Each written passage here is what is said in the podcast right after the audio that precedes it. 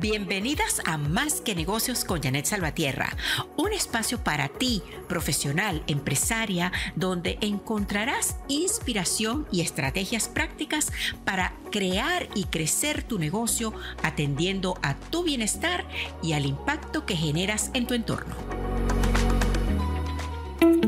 Feliz momento presente. Aunque quizás se los arruine en los próximos minutos, les prometo que les voy a volver a poner de buen humor y optimista hacia el futuro.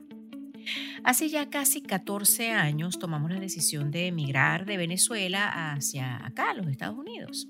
Una migración como familia nuclear que, porque mi madre, mi suegra, así como nuestros hermanos y otros familiares quedaban allá en Venezuela. Una de las razones que nos animó a venirnos era la estabilidad económica de este país.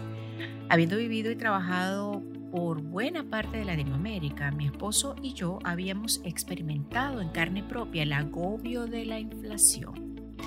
Recuerdo una vez en Brasil no sé, sería por ahí el año 89 o 90, porque todavía el cruceiro era la moneda, que había que cambiar dólares por cruceros exclusivamente en la oficina de la empresa para obtener un cambio razonable. En el mercado abierto era un horror el cambio que te daba. Luego, en Argentina ocurriría algo similar. De acuerdo que un día en la mañana, de camino del hotel hacia la oficina, pasamos por una zapatería y había unos zapatos de cuero espectaculares y me dije, ay, se los voy a llevar de regalo a José. Luego, ese mismo día en la tarde, cuando fui a comprar los zapatos, ya costaban algo así como el doble en moneda local, aunque casi lo mismo en dólares. Una verdadera locura. Eso fue también por ahí en los 90, en la década de los 90 quizás y bueno, ya más recientemente, en la década de 2010, en Venezuela, los precios subían semana a semana en casi todos los artículos necesarios, como la comida y los productos de aseo personal. En contraste, los precios en Estados Unidos, al menos desde finales de los 80 hasta digamos 2020 quizás, subían algo así como 2%, 3% año a año, algo razonable pues. Por lo que pensábamos nosotros que aquí íbamos a disfrutar de esa estabilidad, por lo menos en lo que era el costo de vida. bueno, qué ilusos la verdad. Ahora resulta que en Estados Unidos estamos viviendo una situación similar a la latinoamericana, al menos desde el punto de vista del costo de vida, que es ocasionada precisamente por la famosa inflación. Suben los costos, suben los precios, suben los salarios para que, para que la gente pueda vivir. Eso, por supuesto, representa un costo para las empresas, así que de nuevo se repite el ciclo. Suben los costos, suben los precios y ahí continuamos en lo que se llama una espiral. Pero entonces, ¿cuál es la causa de la inflación?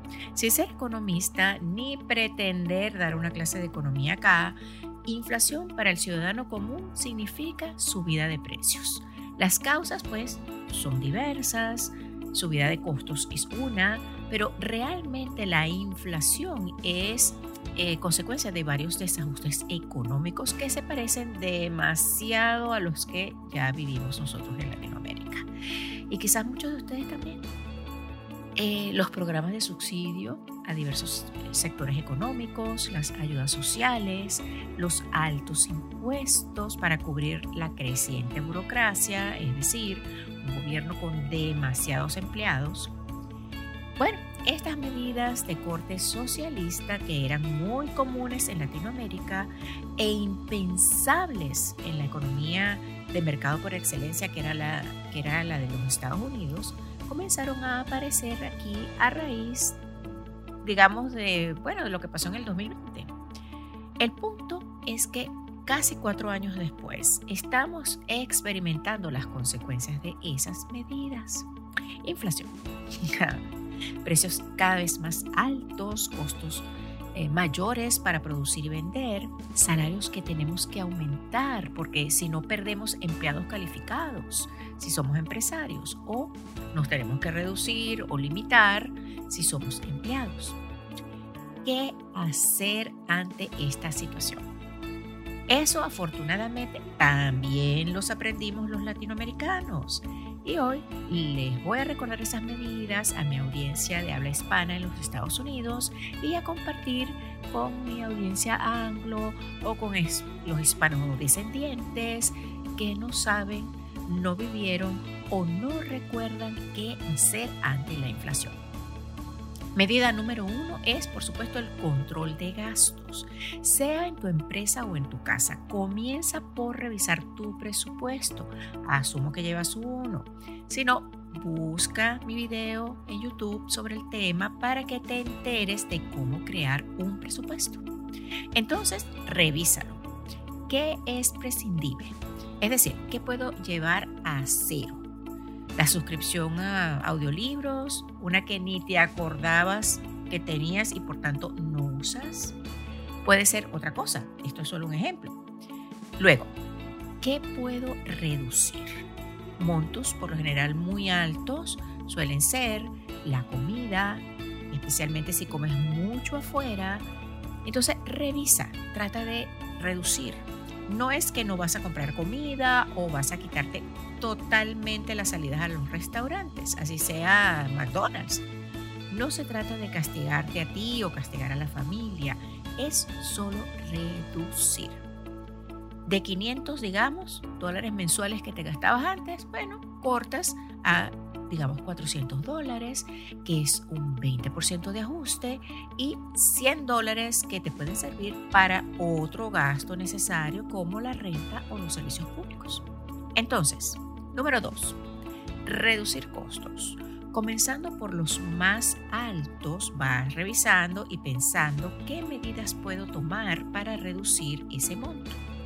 Además de dejar de usar algo, comer menos, puedes de repente considerar cambiar de proveedor eh, o de lugar, en este caso del ejemplo, para, para hacer las compras.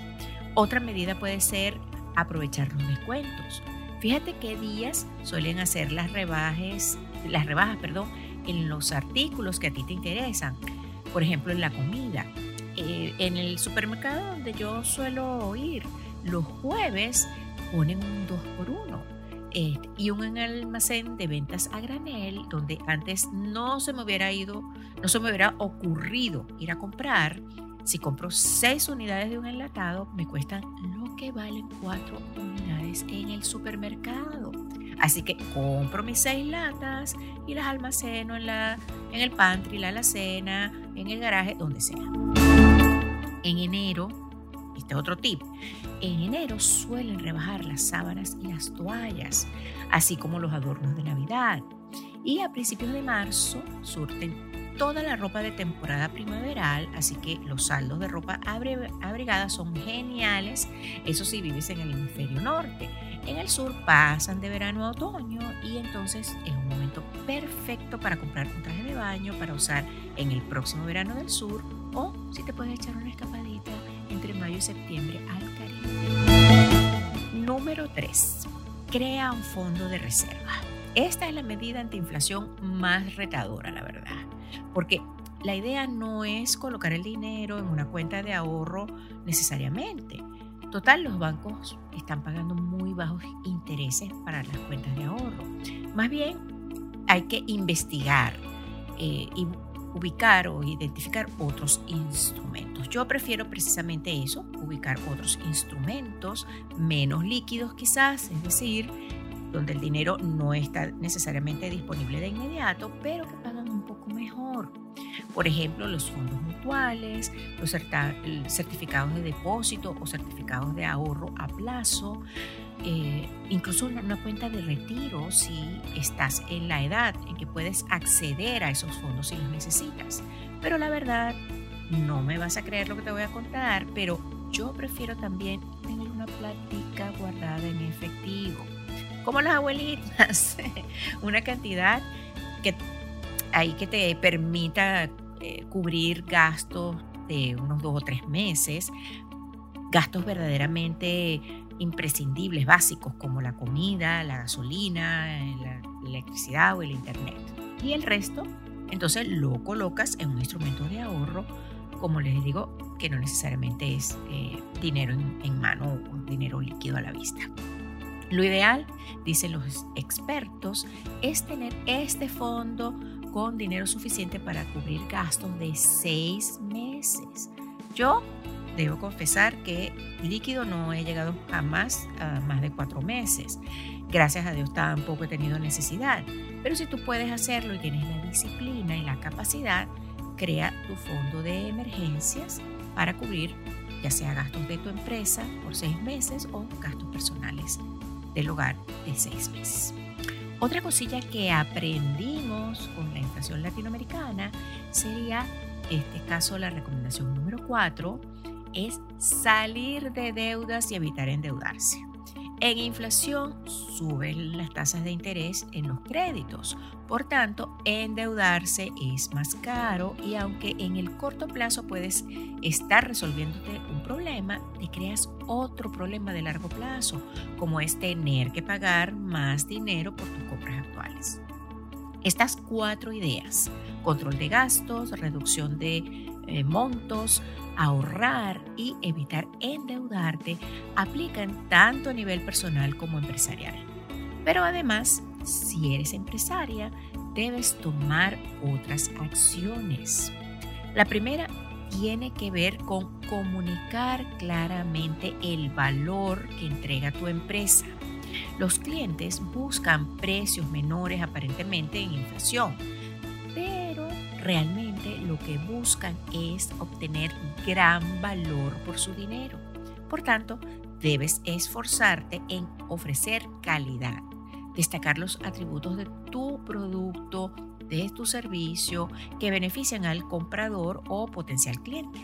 Cuando una persona toma una decisión de compras, existen cuatro factores que considera. Precio, experiencia de compra, valor y servicio postventa. Por tanto, el precio es apenas un criterio que siempre eh, puede ser evitado como obstáculo para cerrar una venta si el producto eh, ofrece un gran valor al consumidor, o sea, muchos beneficios. Analizando estos cuatro criterios para lograr eh, conversiones o lograr ventas, aparece entonces nuestra segunda idea para los empresarios optimizar la experiencia de compra para el cliente. Hoy en día las personas esperan poder comprar algo con igual facilidad, sea en una tienda física, en una tienda online, desde el móvil o desde el computador. Por teléfono también es otra opción, mediante un servicio de entrega o un retiro de compras o lo que se llama un pick-up. Las empresas grandes y también las pequeñas deben revisar todas estas rutas del viaje del cliente y procurar que sea muy fácil para el cliente el, utilizarlas. Que la experiencia sea consistente a través de cualquiera de estos métodos o canales de compra, de manera que no solamente vas a poder eh, cerrar las ventas, sino también te ganarás la lealtad del cliente, algo que no me cansaré nunca de decirlo, reduce tus costos de venta y se transforma a través de los reviews o reseñas en la mejor, más efectiva y barata publicidad para un negocio. Ahí están las sugerencias para sobrevivir a la inflación en el 2023, tanto como individuo, a nivel personal, como en tu negocio. Recuerda que no hay receta mágica, que cada situación tiene sus características diferentes, por lo que quizás necesites revisar tus opciones en caso de que tengas una empresa. Y ahí te podemos ayudar. Escríbeme a info.yasalva.com. Los detalles de contacto están en la descripción de este episodio. Gracias por escucharnos y recuerda suscribirte, dejarnos un review compartiendo tu opinión sobre el podcast en la plataforma donde nos escuchas. Esto nos permite ofrecerte contenido más adaptado a lo que necesitas y crecer, llegar a más personas. Este espacio es producido por Latin Women on Top Productions para JSB Coaching and Consulting LLC. Todos los derechos reservados. Te espero en un próximo episodio y mientras tanto nos encontramos en mi sitio web www.janetsalvatierra.com y continúo viviendo en modo agradecido porque la satisfacción con la vida, mi querida empresaria, tiene que ver con mucho más que negocios.